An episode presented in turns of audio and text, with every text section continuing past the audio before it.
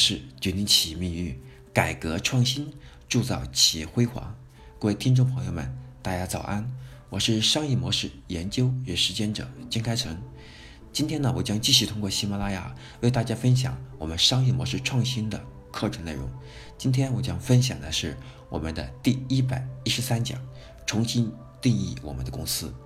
现在整个经济已经从卖方市场进入了买方市场，一个消费者。他买任何东西、任何价格的产品，他都能够通过相应的渠道去找到他所需。那反过来成立吗？也就是我们任何一个卖家可以把任何一个你的产品能够卖出去吗？那这个不太不太确定。因此，我们已经看到了现在的消费者越来越个性，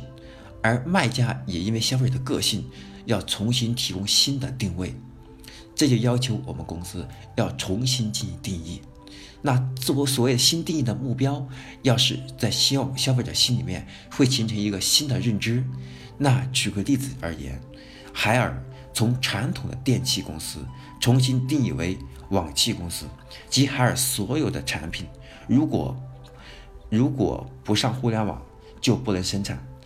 那么定义成网器公司以后，要开始重新构建。那客户提供的价值就是家庭可以智慧化，工厂可以智慧化。同时，产业生态制度化。那再来看红利，从私人定制的公司重新定义为全球最大的私人定制平台。构建的第一步就是输出软件系统给每个工厂。未来任何东西都可以通过类似红岭的库特平台来进行个性化定制，包括汽车、自行车、手表。那这里面引起我们思考的是，企业要提高效率、提升产能，是要跨界进行产型的，还是要发明或者创造呢？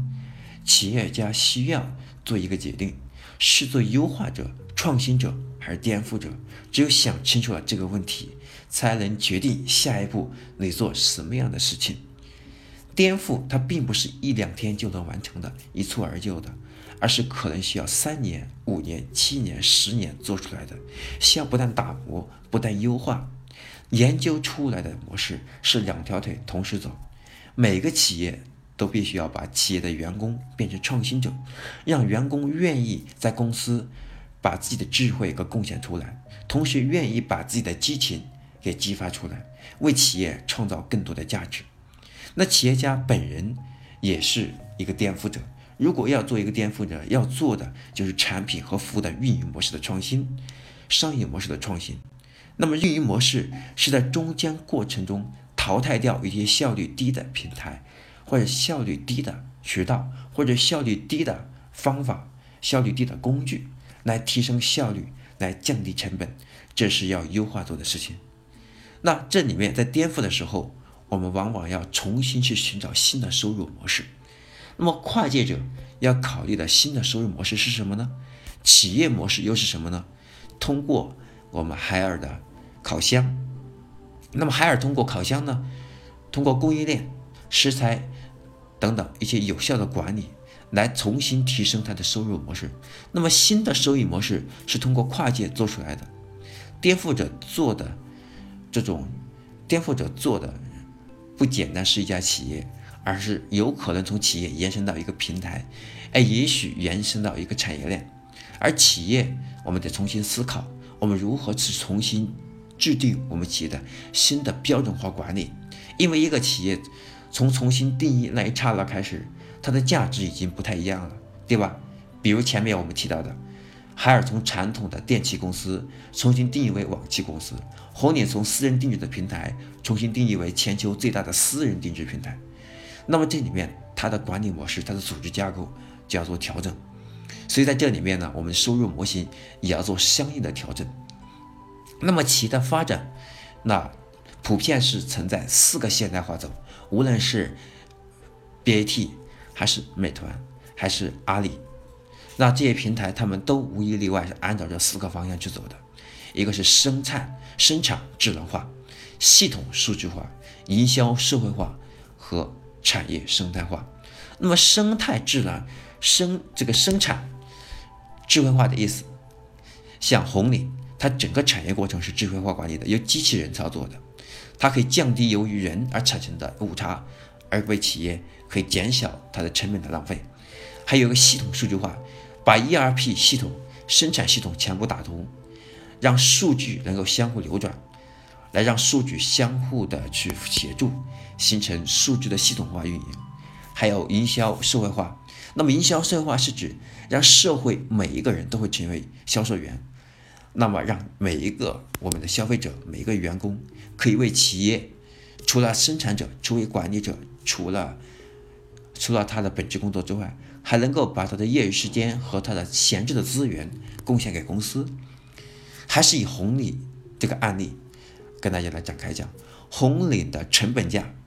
是五百块钱左右。那么销售以后一般就到两千到三千，只要通过一个一个手机号码，有的客户的订单就能累计达到三十万，有可能会更高。那么销售者或者是我们的消费者，由于成了我们的销售员，可以拿到百分之四十左右的提成。那么一个大学生基本可以从一件衣服上赚到一千五百块钱，那一个月就一个月如果做四件就是六千，大学生。挣六千块钱一个月，那已经是非常了不得的事情了，对吧？现在很多上班族还不一定能挣到这么多钱呢，就不会轻易去别的公司，就会留在红领集团打工。那么，作为如果他不是大学生，是我们红领的员工的话，那么他会更加忠诚。做得好不好是由客户评价的，有差评自然会被淘汰。有的时候反而不需要任何其他的管理，红领的顾客平台就是从私人定制的大平台，然后呢开始。激活身边的资源，让他们为红领提供社会化的服务的实践。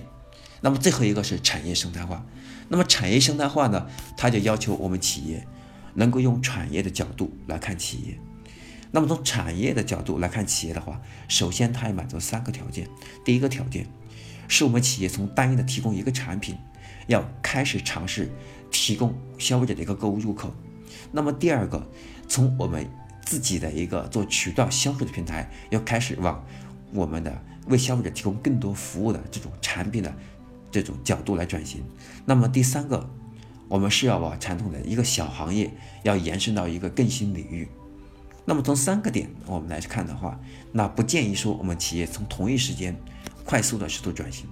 那我们需要一步一步一个脚印，按照阶段性的去完成。如果同一时间跑得过快，很有可能由于企业的组织结构，还有企业的资源、企业的资本，还有我们企业的制度跟不上以后，反而会会把企业拖垮。